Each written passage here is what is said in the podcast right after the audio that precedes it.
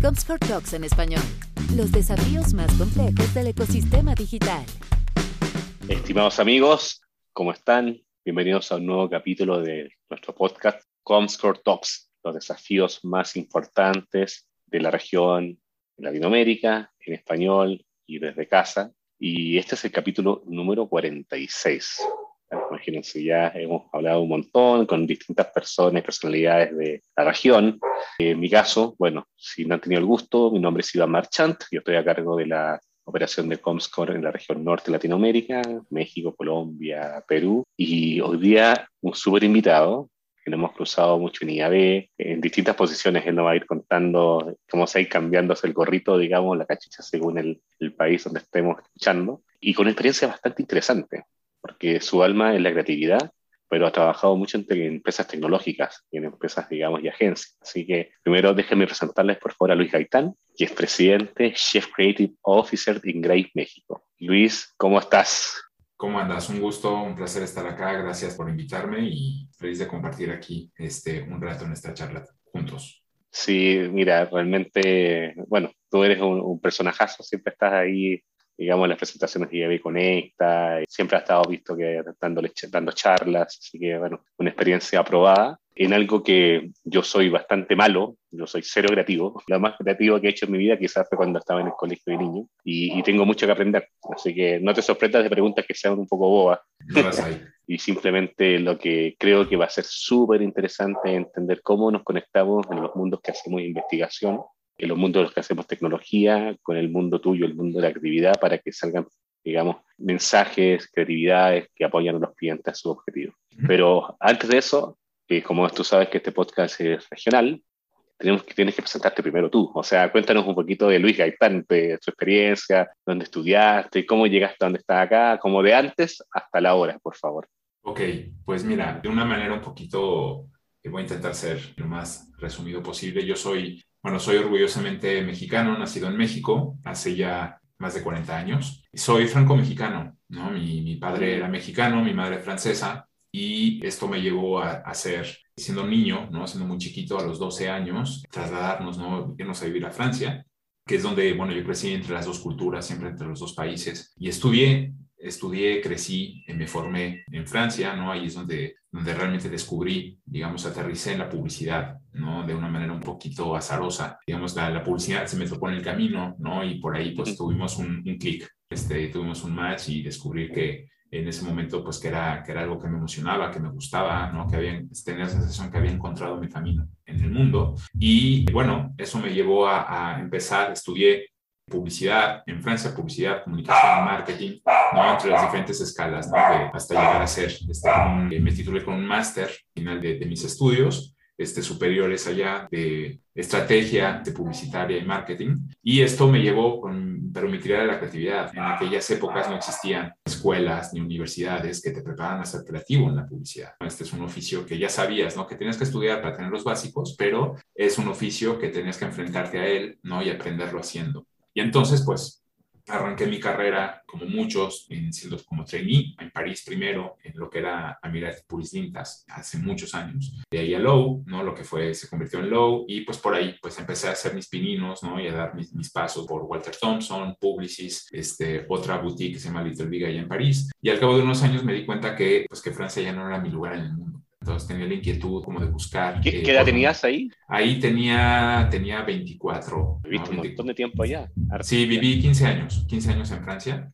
Este, entonces empecé a dar vueltas para buscando pues cuál podía ser el lugar. Y el destino me llevó a Barcelona, ¿no? En donde decidí también de una manera un poquito muy digamos, de instinto, de intuición, nada racional, ¿sabes? Nada de, oye, no, aquí hay futuro, o aquí hay trabajo, o no, nada. O sea, fue como una corazonada, ¿no? Decir, por aquí va. Lo dejé todo, me fui a Barcelona con mi mochila y una maletita y aterricé en, en España, bueno, en Barcelona, donde pues el destino me llevó a trabajar en ese momento en W, que era en ese momento la, la agencia referente en España ¿no? de, de, creatividad, medios digitales con, con, tecnología, y que era un mundo que yo desconocía completamente, ¿no? Yo había crecido empezado, digamos, en lo que eran las agencias tradicionales, como se llamaba, ¿no? Agencias ATL. Y entonces aterricé en W, que era pues una compañía con un pensamiento creativo muy, muy conectado a la tecnología, a lo que era digital en aquel momento. Y trabajé ahí, me enamoré de la visión, me enamoré de lo que estaba aprendiendo, de todo lo que me iba a desaprender, ¿no? De lo que había recorrido en mi primera etapa de carrera. Y estuve ahí cinco años maravillosos, increíbles, de crecimiento, de madurar, de trabajar para grandes marcas. Y de ahí el azar hizo de nuevo que eh, se presentó a través de W el proyecto de abrir la, la oficina en México y eh, Daniel Solana, en aquel entonces, el fundador, el presidente de W, me propuso a mí, ¿no? El reto de venir acá para iniciar desde la nada, ¿no? La operación. Entonces me vine, ¿no? Este, también este, convencido del proyecto, de la aventura que esto podía ser y eso fue lo que me trajo de vuelta a México. Y de ahí, pues nada, empezar justamente con W de la nada, empezar a, trabajar a primeros clientes, proyectos, campañas, que fue lindo, ¿no? Porque me llevó a, justamente como el de concretamente, ¿no? A hacer agencia del año. Más de dos años trabajo en México, llegando de, a un lugar en donde nadie nos conocía, ¿no? Como compañía. Y de ahí, pues nada, también el destino ¿no? me ofreció otras oportunidades y de ahí pues salté ¿no? De nuevo al mundo de las redes, entre comillas, ¿no? A Walter Thompson primero, luego a BBDO Proximity, y ahí por el camino surge Google. Y aparece, ¿no? Cambio raro, ¿no? Raro en ese momento, en ese momento quería muy ético, no era algo ah. que, que, podía ser, ¿no? Como un camino trazado, ¿no? Para un creativo tampoco, pero el rol, ¿no? En ese momento lo que ofrecía la, la oportunidad era pues de entrar a asumir este liderazgo creativo, ¿no? Dentro de Google, trabajando pues para marcas, para, para anunciantes, etcétera. Y pues trabajando mucho con la tecnología. Entonces, en ese momento sí fue como una, fue como un no-brainer, una decisión que dices, híjole, esto no sé qué es, pero lo tengo que probar. Entonces, me lancé, ¿no? En ese momento incluso, ¿no? Gente y compañeros me decían, pero ¿cómo? ¿Qué haces? ¿Qué vas a hacer ahí? Este, etcétera. Y pues, no, no, lo sé muy bien, pero tengo que probar. Y fue increíble trabajar este, casi tres años este, en, en, Google liderando relativamente para México, varios países, ¿no? En varios mercados de Spanish Speaking Latam, como se llama en Google. Y de ahí aparece Uber, ¿no? Y Uber igualmente salta por el camino, y, pero a mí me ofrece un rol un poco distinto dentro de otra compañía de tecnología, que era eh, ser el líder creativo dentro de Uber para realmente pues definir, construir la marca para la TAM. Este, y definir un poquito, ¿no? ¿Qué debería ser Uber? ¿Cómo debería comunicar? ¿Cómo deben ser las campañas? Etcétera. Teniendo un equipo creativo interno, 100%. Interno. pues, in-house, para que pues me tocó a mí, ¿no? Ser como invitaron a ser líder de ese equipo. Y nada, pues increíble también, ¿no? Como una experiencia distinta en otro rol, ¿no? Porque ahí era así, realmente en Google no trabajaba yo para hacer campañas de Google. Yo trabajaba como Google para ayudar a las marcas a hacer ideas que eh, si Google no interviniera serían imposibles de hacer a nivel de tecnología, a nivel del uso, ¿no? También de, las plataformas, etcétera. Cuando acá era no, acá es vamos a construir la marca Uber, ¿no? Tenemos que darle sentido a través de lo que se necesita a nivel de campaña, que no a fuerzas claro. con foco de tecnología. Y entonces, eso una experiencia increíble también, hasta pues llegar a, a Grey, de vuelta otra vez al mundo ya este, más de, foco de publicitario, ¿no? Como agencia, pero ya para liderar también la, la compañía este, acá en México y pues eso es, ¿no? Un poquito el resumen ya fue un poquito más largo, pero de eso se trató. Entonces sí ha sido como un mundo, ¿no? Entre, entre países, entre tipologías de compañías, entre diferentes entornos o canchas, pero siempre, siempre, siempre con un foco de, de creatividad al centro.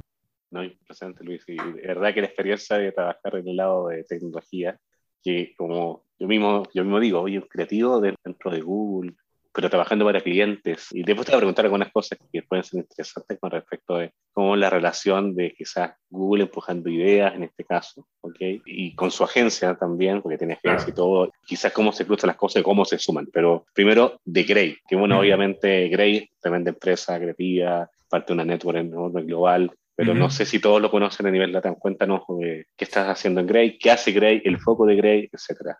Mira, Grey es una agencia histórica que se fundó en 1917, forma mm. parte de estas grandes marcas, eh, digamos, este, dentro del panorama publicitario mundial, ¿no? Entre, dentro de este mundo, ¿no? De nombres históricos, pues como fue J. Walter Thompson, como, como es Ogilvy, como es Le Burnett, este, BBDO, digamos, es una firma que lleva una historia tremenda. En la TAM en los últimos años. Grey es una agencia, una red que ha brillado muy fuerte en cuanto a prestigio en creatividad, ¿no? En los festivales más importantes incluso en, efectividad también. En el mundo de los EFIs. Y es una compañía que vamos, tiene también históricamente ¿no? una relación de muchísimos años con anunciantes pesadísimos, ¿no? Como Procter Gamble, que pues la marca o las diferentes marcas ¿no? de Procter pues, han trabajado muy de la mano de Grey durante decenas este, de años. Y es una agencia que hoy día de, pertenece como agencia ¿no? a WPP como grupo y hoy día no es una agencia que tiene el posicionamiento dentro del grupo, de, pretender ser más como la boutique creativa dentro de WPP, ¿no? Claro. de las diferentes agencias, ¿no? Que tiene el grupo. Y desde ese lugar, mira, es una agencia que afortunadamente, ¿no? Pues aquí en México, como todos los grupos, es, todos son ciclos, todos son, hay diferentes etapas y aventuras, etcétera. Hoy día Grey es una agencia que tiene un reto lindo, porque es una agencia que busca justamente no tanto caer ¿no? en el mundo de lo que es el, el PR, que se mueve mucho ¿no? dentro de nuestra industria. Es una agencia que para lo que nosotros hacemos tiene el foco eh, muy metido en hacer un gran trabajo, ¿no? Y que sea el trabajo lo que hable por la agencia, ¿no? Y a través de... Buscamos ese trabajo que sea efectivamente famoso, ¿no? Este, decimos famous y effective, es el mantra de, de la compañía y que lo que pretende es justamente o sea, hacer ideas que obviamente construyan, tengan una ciencia clara en el negocio de las marcas, pero que al mismo tiempo pueda ser famoso en el sentido de que tengan la capacidad realmente de, conectar con la gente, de insertarse en la cultura popular. Entonces, eso es un desafío lindo, que no es, este, no, hay una fórmula, no, este, digamos, ya dictada para lograrlo, pero es una buena, es un buen norte para buscar el tipo de trabajo que queremos hacer. Y pues afortunadamente estamos en ese camino. Increíble. Y, sobre eso, bueno, para que también a los que somos menos, digamos, tenemos menos experiencia en el mundo creativo, y siempre sale como esa gran, esa gran interrogante que creo que debe ser el norte para todos los creativos.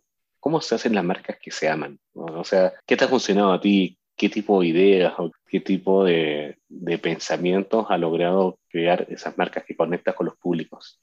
Mira, yo creo que es una, creo que puede haber tantas definiciones de esto como existen publicistas, ¿no? Como existen ah. creativos. Te voy a contar lo que para mí es la, no sé si es la fórmula del éxito la fórmula del fracaso, pero me funciona muy bien y es lo que intento hacer. Para mí, la fórmula, el enfoque se trata de buscar hacer ideas que tengan la capacidad de gratificar a las personas, de gratificar a la mm. gente, ¿no? Y de transformar un objetivo de marketing, ¿no? Un objetivo de negocio en algo que a la gente le pueda importar, que le pueda hacer sentir algo, que le pueda hacer pensar algo, que le pueda detonar algo emocionalmente. Eso es algo que a mí me, que busco un montón en el trabajo y que para mí tiene mucho que ver con la empatía, ¿no? La capacidad que tienes, que creo que es lo primero, ¿no? Para mí que tienes que tener como publicista en general, ¿eh? más allá de que seas creativo, es una sensibilidad, eh, realmente un entendimiento, una buena escucha de las personas, de la gente, lo que les mueve, lo que les preocupa, que te puede detonar justamente, ¿no? En el famoso insight, que es lo que muchas veces, ¿no? Que es la esencia de lo que buscamos a nivel de sensaciones, ¿no? a nivel de pensamiento, para construir una idea. Este, mm. ¿Cuál es ese punto de conexión en lo que las personas no pueden sentir? Esa verdad que conecta con algo que dices, ah, esto es verdad. Lo sentía, pero no sabía verbalizarlo. No sabía que sentía mm. esto, pero sí me, me estoy dando cuenta que sí lo sentía. Entonces, y esto es, que tiene mucho que ver con, para mí, no hay un fundamento que tiene mucho que ver con nuestra industria, con todos los players que formamos parte de esto, que tiene que ver con la química humana al centro. Y la química lleva una parte enorme de empatía, de entender quién es la gente, de entender qué son, qué, cómo viven, qué les preocupa, qué es importante para ellos, este, qué les inquieta. Y entender eso muy bien para a partir de ahí ver, ah, ok, ¿cómo puedo conectar este, que es válido, ¿no? Y a eso nos dedicamos, una necesidad de marketing, de venta, de comunicación, este, con, ese, con esa preocupación, con ese sentimiento, con esa ilusión a veces, ¿no? Emoción, este, que pues que todo mundo, al final de cuentas, somos seres humanos no hechos de química y todos disfrutamos sentir cosas. A veces son más positivas, a veces pueden ser un poquito más emotivas, a veces son tristes incluso, pero el vamos, para mí cualquier idea, cualquier campaña, cualquier proyecto parte con muchas más posibilidades de éxito si realmente tiene el potencial de mover algo con la gente. Y mover algo significa que, que no te deje insensible, ¿sabes? Este, que no te deje, que no acabe siendo algo que sea invisible para ti, que no te importe. Si lo que le vas a decir a una persona no le importa, pues hay pocas posibilidades de que te escuche. Y esto si ya lo aplicas a la publicidad, pues te lleva a entender pues cuál es esta ola de esfuerzos, de campañas, de mensajes que acaban siendo paisaje porque a nadie le importan. ¿sabes? Entonces, para mí tiene mucho que ver con eso, ¿no? Es la química humana el centro, siempre. Oye, y de ahí hay algo que a mí me encanta hablar, que es la parte de la relevancia. Ser relevante con la creatividad comparado con, bueno, cuando partiste quizás ahí con tus pininos en Barcelona, cuando te digitalizaste, como decías, comparado como ahora, que ser relevante que ha cambiado, es muy difícil. ¿Qué, desafíos tienes hoy día con eso, con la relevancia? Mira, yo lo que creo es que relevancia es una palabra que en los últimos años, justamente, ¿no? Pues se ha vuelto este, como un, prácticamente se ha vuelto como un commodity este, ah. en, en, las narrativas, en las presentaciones, ¿no? O sea, es bien fácil, creo yo, llegar y decir, no, es que necesitamos una idea relevante, pero una idea relevante según qué parámetro. Ahora, ahí te va. Lo que ha cambiado un montón en los últimos años es que antes, ¿no? En la lógica incluso de cómo funcionaba la publicidad, de cómo funcionaban los medios, la relevancia conllevaba una capa de masividad. Ser masivo. Ajá, exactamente. O sea, y era cómo buscas ¿no? un mensaje que sea relevante en el sentido de que a la gente le pueda hacer clic, pero desde una lógica que era, pues estoy mandando un mensaje realmente a una audiencia muy amplia, este, buscando un denominador común que les haga sentido a todos y que tiene que ver con, pues que a lo mejor lo estoy, digamos, sintetizando, no un mensaje maravilloso, un comercial, con tú.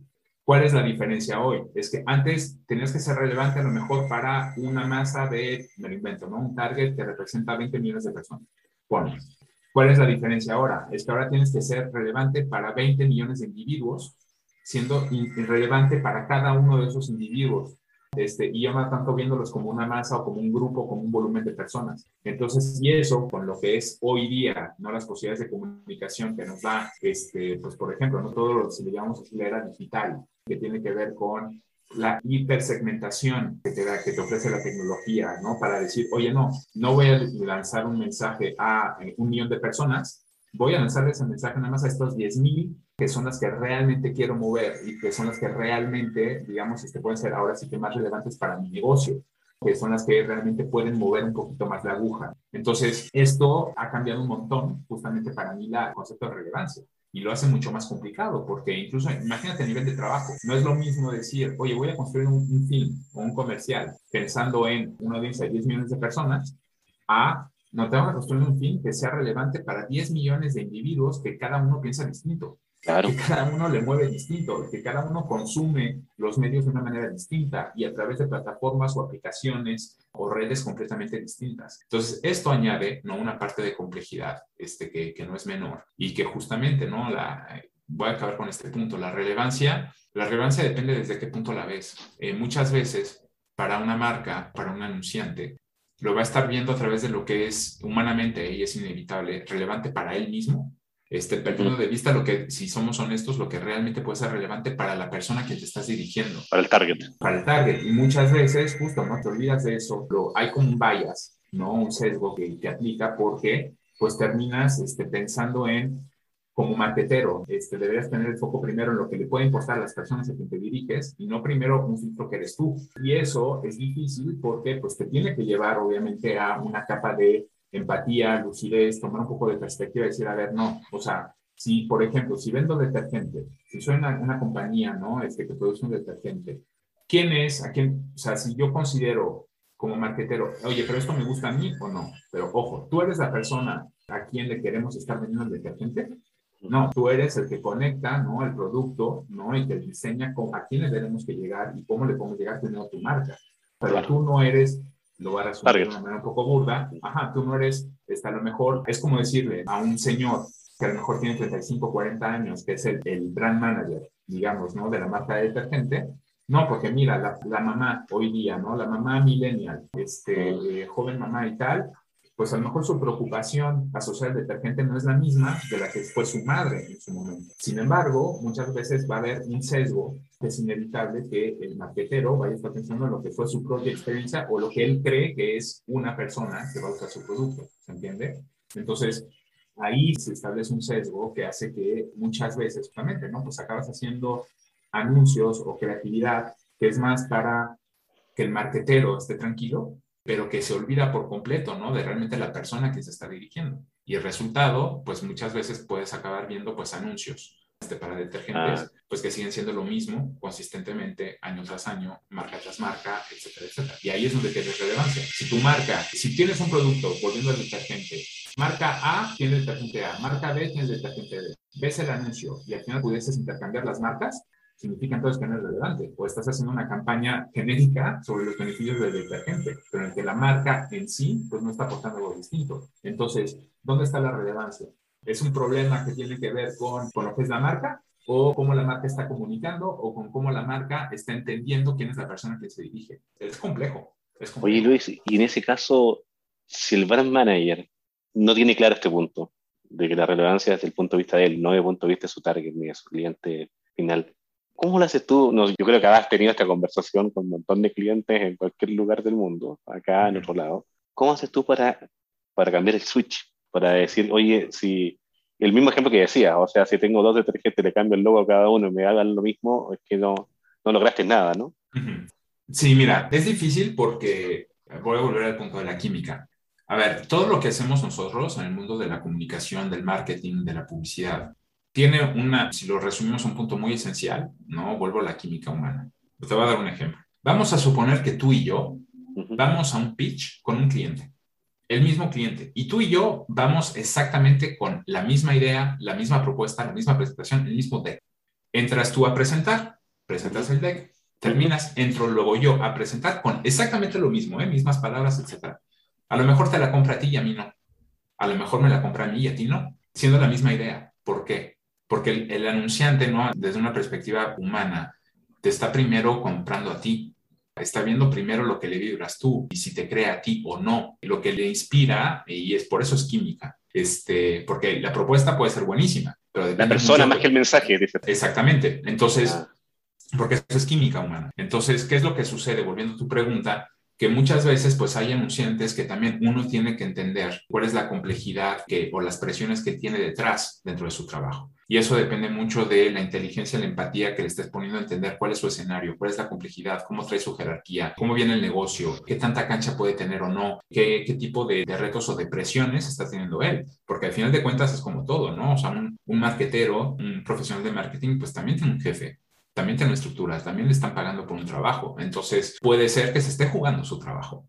¿Sabes? Este puede ser ahorita que estamos en el mundo, ¿no? Este todavía pandémico. A mí me ha tocado tener conversaciones muy difíciles este, con anunciantes que pues de repente estás en un meeting, te están dando un feedback y que literalmente ¿eh? te decían, oye, es que, híjole, me encanta o yo haría esto, pero Luis, te estoy dando feedback ahorita, pero la verdad es que no sé si mañana voy a seguir trabajando acá o no porque la situación está difícil, porque el negocio ha caído mucho, porque se están haciendo recortes, porque, ¿sabes? Es complejo, pero al final, fíjate el denominador común, al final de cuentas siempre hay humanidad detrás. Entonces, personas. Tú personas, eh, y estamos en el negocio de las personas. Estamos en el negocio de comunicar, de jugar con química, emociones, estímulos, atención de personas. Entonces, volviendo al punto, si tú estás en esa conversación con un cliente para intentar darle a entender tu labor como publicista, como profesional, es velar por lo que tú crees, estás convencido como especialista que es mejor para la marca, que es mejor pensando en las personas. Tú tienes que ser como publicista, ante todo,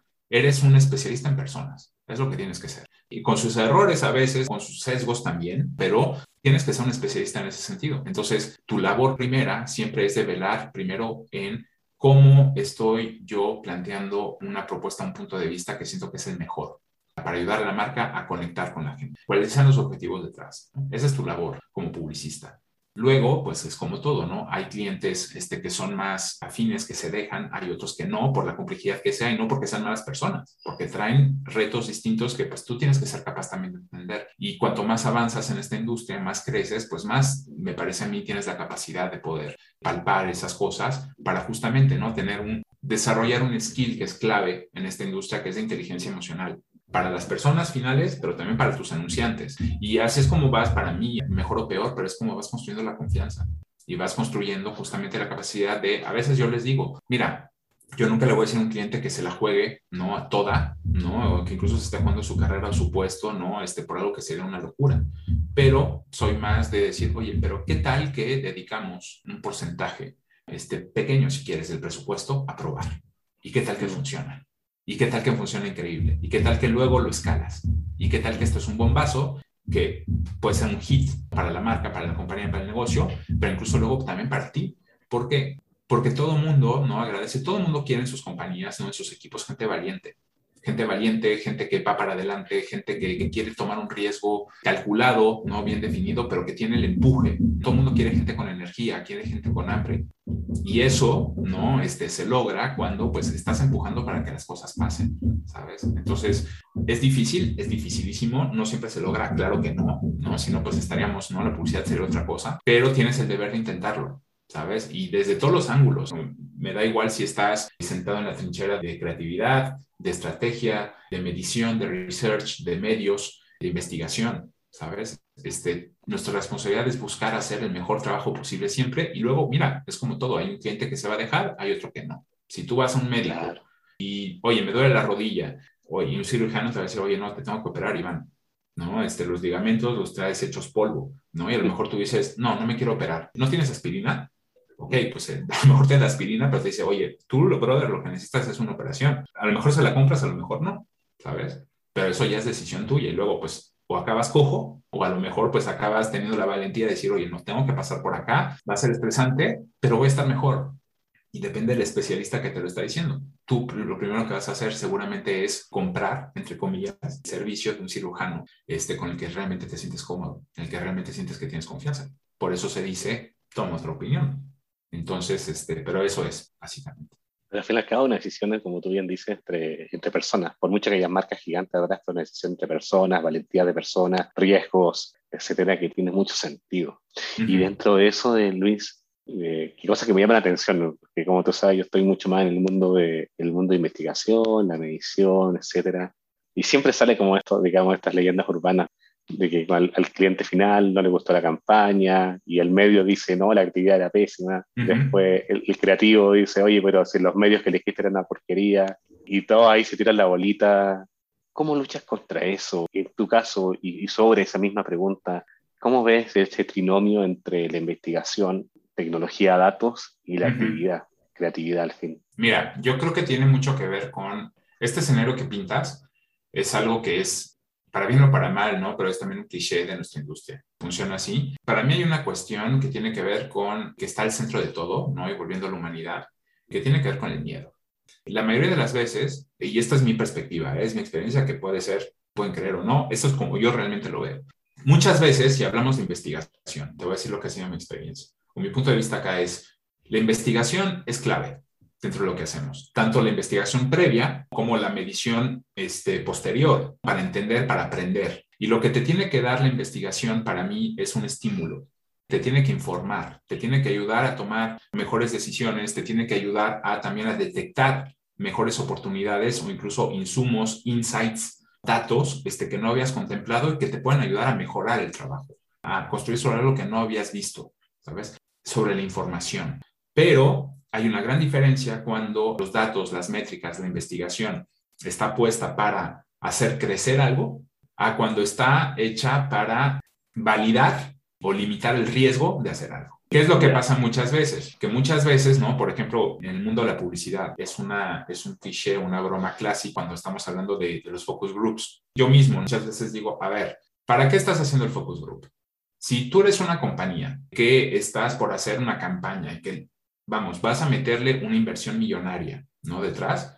Obviamente es completamente profesional que busques testear y ver si lo que estás a punto de hacer con una inversión bárbara realmente tiene potencial de, funcionar. Eso está buenísimo, eso está buenísimo. Ahora, si tu foco es validar o testear para contar con una voz externa que te diga, en caso de que no funcione, oye, yo, a mí la investigación me dijo que esto y por eso lo hice. O sea, ¿sabes cómo? Para defenderse. Ajá, exactamente, para echarle la bolita a alguien más. ¿Se entiende? Y muchas veces lo que pasa es eso. Hay una cuestión de miedo. Seguro de vida. miedo a probar, miedo a arriesgar. Y ojo, no me refiero a que tiene que ser, no tienes que ser un kamikaze, un marquetero, ¿no? Y obviamente yo nunca le recomendaría a nadie de hacer algo que me pareciera una locura o de de repente de, oye, no, haz todas tus estrategias ciegas, este, que no esté informada, vete nada más por el pulso del instinto. No, por supuesto que no, pero hay también este, una diferencia de punto de vista cuando dices, ok, esto que estamos haciendo, este, ¿para qué lo estamos haciendo? Y la, investigación lo que debería darte es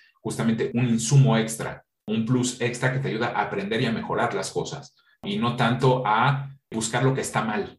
Es, Mm. y hay una diferencia ahí, hay una diferencia entre buscar lo que puede ser mejor este, versus sancionar ¿no? este, lo, que, lo que está mal. ¿Qué es lo que sucede? Que muchas veces este, a nivel de campañas, pues terminamos viendo allá afuera, este, en todos nuestros países, ¿eh? en toda Latinoamérica, la buena creatividad, ¿no? La, la, creatividad excelente es la más escasa cuando lo ves en, a nivel de medios, no a nivel de campañas. ¿Y por qué? Porque la mayoría de las veces estamos haciendo, están saliendo al aire, están empujando campañas o proyectos que vienen, digamos, este, como blindadas. Este, y blindadas significa pues también descafeinadas. Es que le gusta a todos, pero entonces, a ver, si le gustas a todos, pues obviamente, pues si te vas, si hago una analogía con la comida, dices, oye, pues obviamente no, no es lo mismo de sírvele un queso no industrial a todo mundo, no a, oye, no, vamos a hacer aquí un queso más gourmet, más artesanal, más tal, o sea que sabemos que va a abrir camino para unos más pocos. Y lo que sucede es eso, es que terminas haciendo por la validación muchas veces de, de la data, porque de nuevo, Productos estándar. Ajá, y es que ahí te va, fíjate, te, te, lo voy a resumir así. No es lo mismo que tu foco sea hacer un gran trabajo, ¿vale? Y que ese sea, donde estés sentado, ¿eh? Que tú sea hacer realmente un gran trabajo, ¿se entiende? Claro. Es una diferencia abismal, o sea, porque tu mm. estímulo incluso no es el mismo. No es la misma emoción o la excitación de decir, híjole, no sabemos chicos si esto va a ser, no, un éxito, no, pero sentimos que hay algo, ¿sabes? Este, y eso es el sentido también de el olfato, el instinto, la creencia, ¿no? En las cosas, a si, si estás metido en un mundo de que tu, tu filtro número uno, pues entonces lo más probable es que acabes haciendo algo que pues, esté completamente safe. Y si está completamente safe, ¿no? Y para que le guste no brillas. a todo el mundo, eres paisaje. Entonces es mucho más probable que la gente pues no te mire, que no se voltee a verte y que formes parte del ruido, ¿no? Que está allá afuera. Entonces, eso es lo que es muy complejo. A ver, y yo sé que es difícil, pero hay una cosa que también a mí me da, me da esperanza muchas veces y es todos tenemos de repente, ¿no? Y encontramos también esas oportunidades, ¿no? Esas marcas, esos clientes, y son personas, ¿eh? Siempre al final de cuentas detrás, los que realmente sientes que, híjole, creen en esto. Y todo tiene que ver con, lo leí el otro día este, en un tweet, eh, que decías que, claro, o sea, tú eres el primero que tiene que creer que en lo que quieres hacer, en lo que estás haciendo, sea lo que sea. Si no crees en eso, este, ¿cómo, por qué pretendes ¿no? que el resto de la humanidad vaya a creer en eso? ¿Por qué la, los usuarios, las personas, los consumidores deberían creerte ¿no? con tu producto, con tu campaña, si tú no estás convencido de lo que estás haciendo? Entonces, claro, de nuevo, no es lo mismo decir, oye, no, pues voy a hacer, este, digamos, una sopa, ¿no? Este, lo voy a poner así. Voy a hacer una sopa, pero sin, sin mucho sabor. O sea, que me alimente, pero pues que no sepa mucho, ¿no? Porque pues quiero, no quiero que tenga demasiada sal, porque pues qué tal si a la gente no le gusta la sal. Oye, pero que no tenga picante, porque qué tal si a la gente no le gusta el picante. Oye, pero no le eches pasta, porque qué tal que hay gente que no le gusta la pasta. Pues, Puro miedo. Haciendo, acá, ah, entonces acabas haciendo caldo, acabas haciendo agua con un color, un sabor insípido, y pues a nadie le gusta el sabor insípido, lo descartas. Entonces, ¿para qué lo haces? ¿Sabes? Entonces, a ver, a lo mejor estoy resumiendo demasiado, pero para mí tiene mucho que ver con eso, ¿no? Este, ¿Por qué no plantearte? Yo lo defiendo eso mucho así, incluso con mis equipos, con, con los clientes en general. Yo no conozco a nadie este, que sea un buen profesional en lo que haga, que se levanta por la mañana con ganas de hacer un mal trabajo.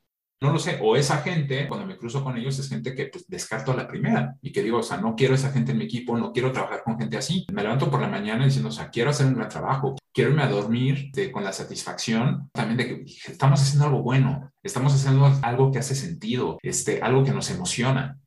Si no tienes eso, eh, estás muerto por dentro, ¿sabes? O busca otro oficio o otra cancha en la que pues puedas encontrar algo que pues que sí te guste. Pero es que esto es así y, y para mí es lo que tiene, tiene maravilloso esta industria.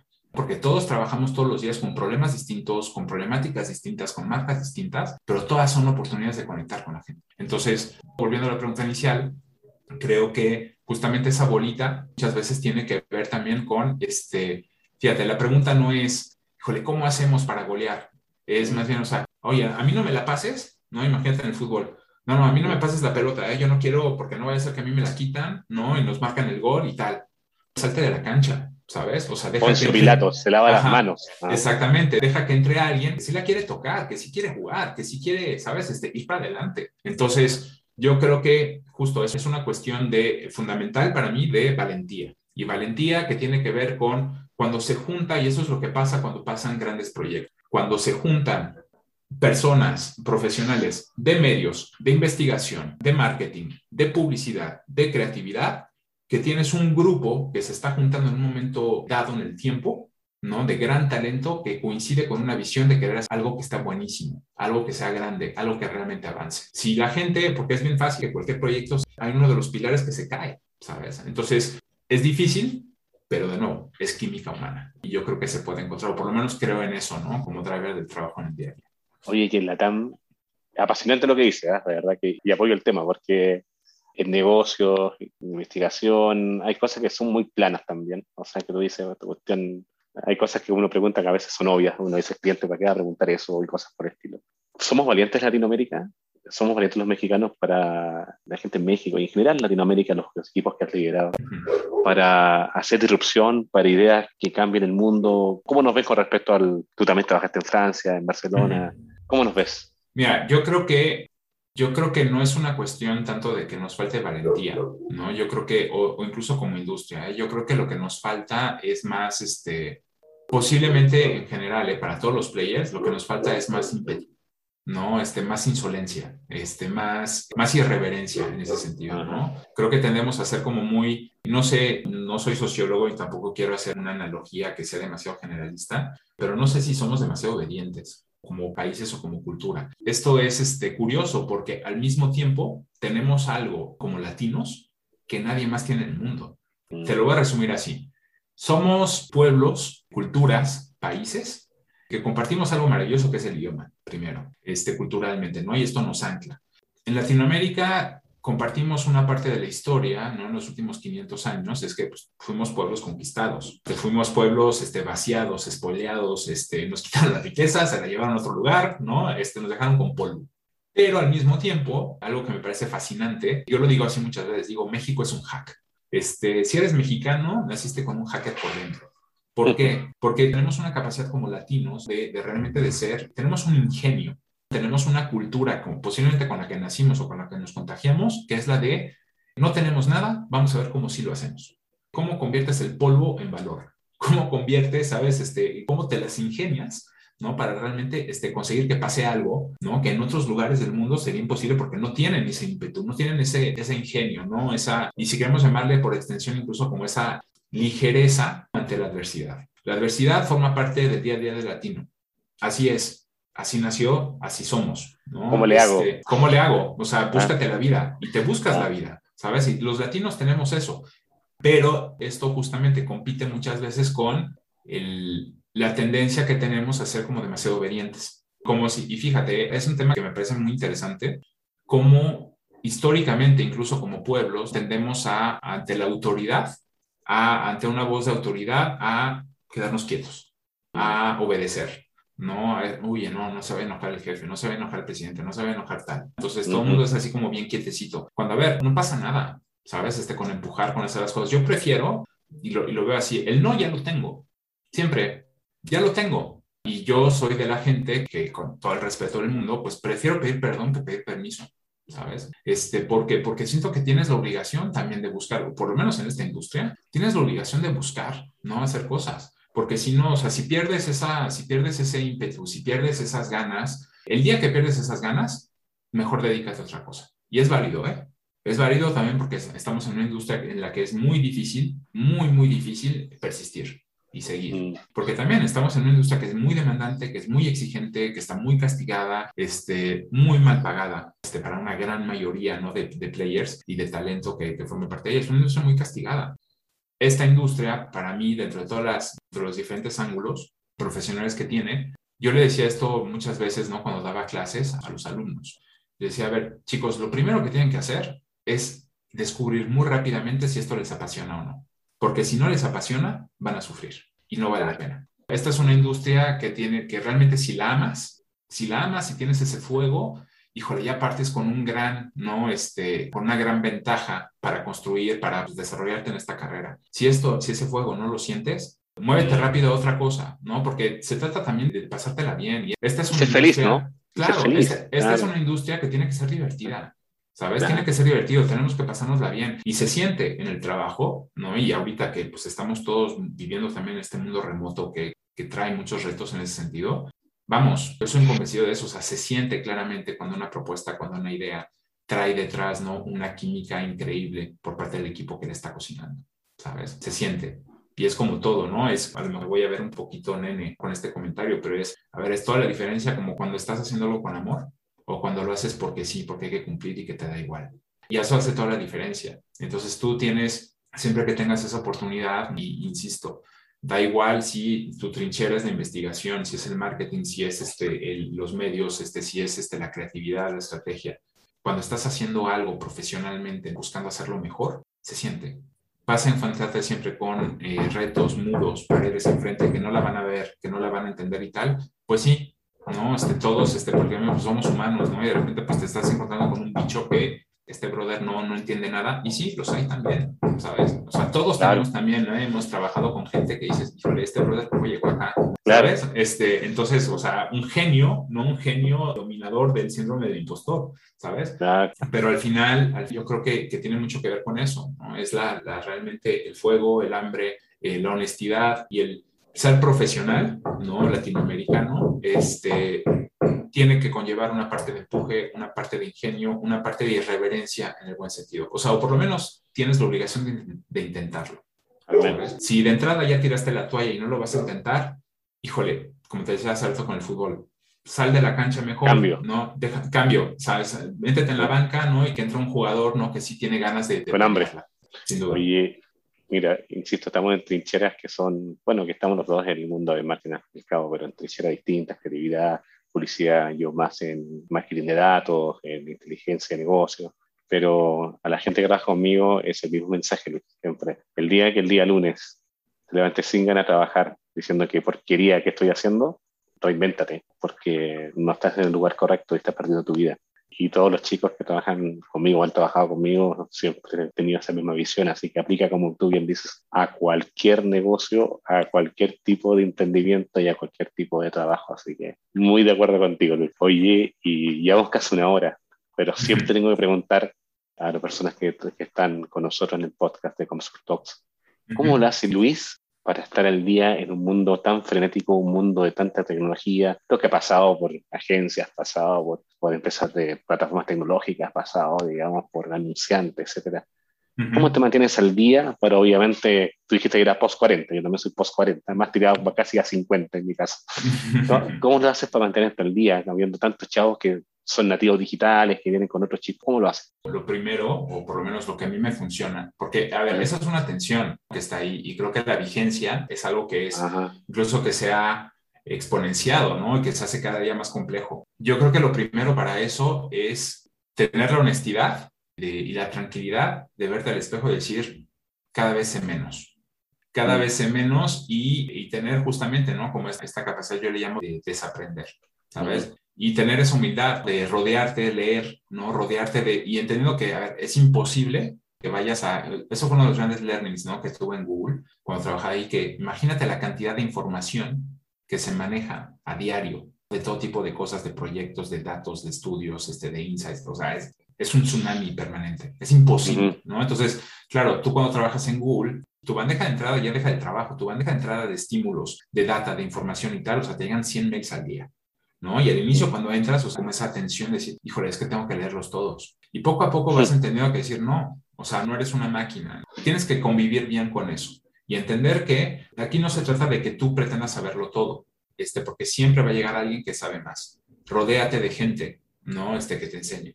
Aquí en México, bueno, hay una frase, ¿no? Que aprendí hace un tiempo que me parece muy cierta y es la mejor manera de que alguien te explique algo que no entiendes que te lo explique, que te, oye, pero esto cómo funciona, oye, pero esto cómo es, porque siempre vas a encontrar a alguien que, te lo va a explicar con peras y manzanas. Cuando yo empecé a trabajar ¿no? en W, en aquel momento, en lo, que era digital, te hablo de hace 15 años. Este, Pero claro, o sea, empecé a trabajar con tecnología, etcétera, etcétera. Yo trabajaba con conceptos que, por supuesto, que no entendía nada. ¿A qué te estás refiriendo? ¿Y esto qué significa y tal? Y tenía compañeros que literalmente, imagínate trabajar, ¿no? De repente con un ingeniero, este, un experto, por ejemplo, de backend Y de repente, ¿no? Este, me sentaba con estos ingenieros, programadores y tal, y literalmente me dibujaban en una hojita como si fuera yo un niño de cinco años para entendiera yo claramente de qué se trataba y cómo funcionaba.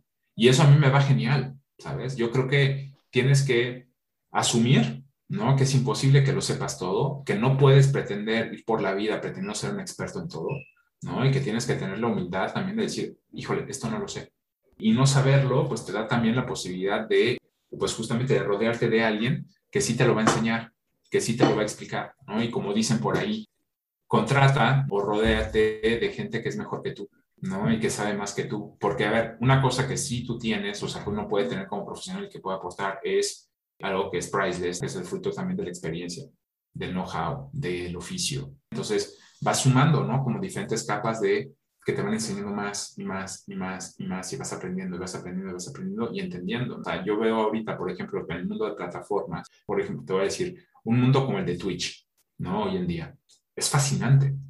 Y es fascinante cuando lo estás abordando realmente desde una perspectiva de, no, si tú estás entrando a Twitch desde una, como un usuario, que además eres un gamer, y que entras desde esa perspectiva, obviamente estás entrando desde un lugar que es este, como usuario realmente de la plataforma, porque juegas, porque te interesa, porque te interesa ver este, a otros jugar, porque cuáles son los comentarios, cuáles son los tips, cuáles son, cómo se forman esas comunidades. Cuando lo estás abordando desde una perspectiva de publicista, lo estás viendo también como una cuestión de plataforma, lo estás viendo, estudiando desde un lugar a lo mejor más sociológico. Oye, pero esto cómo funciona, qué mecanismo tiene que otras plataformas no tienen, por qué los usuarios lo disfrutan tanto. Este, que uno, si lo ve como viejito, dice, y lo he escuchado, pero ¿cómo? O sea, a ver, es que me meto y veo, o sea, es que es imposible leer el feed. O sea, va tan rápido, ¿no? Y, pero ¿qué hacen unos chicos conectados viendo a otro chavo jugar? Que lo está pasando bien el otro y tú, ¿qué estás haciendo? y, tú estás, ahí, pero ves que están enganchados y tal. ¿Y por qué? Es, es, entender también esa parte fascinante, ¿no? ¿Qué es lo que están viendo ahí? Que te da una perspectiva fresca, ¿no? Y que te cuestiona también ese, esa sensación de decir, ah, pues a lo mejor ayer viejito, ahora eres tú. Pero está buenísimo, está buenísimo que entiendas cómo funciona, por qué les interesa, este, qué es importante para ellos. Y vuelvo al punto inicial de la conversación. Entender muy bien qué es lo que mueve a la gente, qué es lo que le preocupa, qué es lo que le gusta, te da una perspectiva y más posibilidades de conectar con ella. Que si no más lo tomas desde el brief clásico, ah, no, chicos, queremos hacer una campaña para gamers. Oigan, y como mandatorios, pues estaría buenísimo a ver si, este, pues, que se vea el juego, ¿no? O a lo mejor incluso, ¿qué tal si como marca lanzamos un, videojuego, ¿no? Y dices, brother, espérate, no, esto no va así. Entonces, este, nada, es como te digo, siempre es una cuestión de tener humildad, ¿no? Este, poder, este, desaprender, eh, rodearte de gente buena y vivir tranquilo con el hecho de que jamás, nunca lo vas a saber todo, pero siempre tienes a mano, hoy día más que nunca, herramientas o recursos para leer, documentarte siempre que te interese. ¿no? Este, explorar ¿no? territorios o, temáticas o mundos que desconoces. ¿no? no, Luis, fascinante. De verdad que, de verdad que hoy día desaprendí.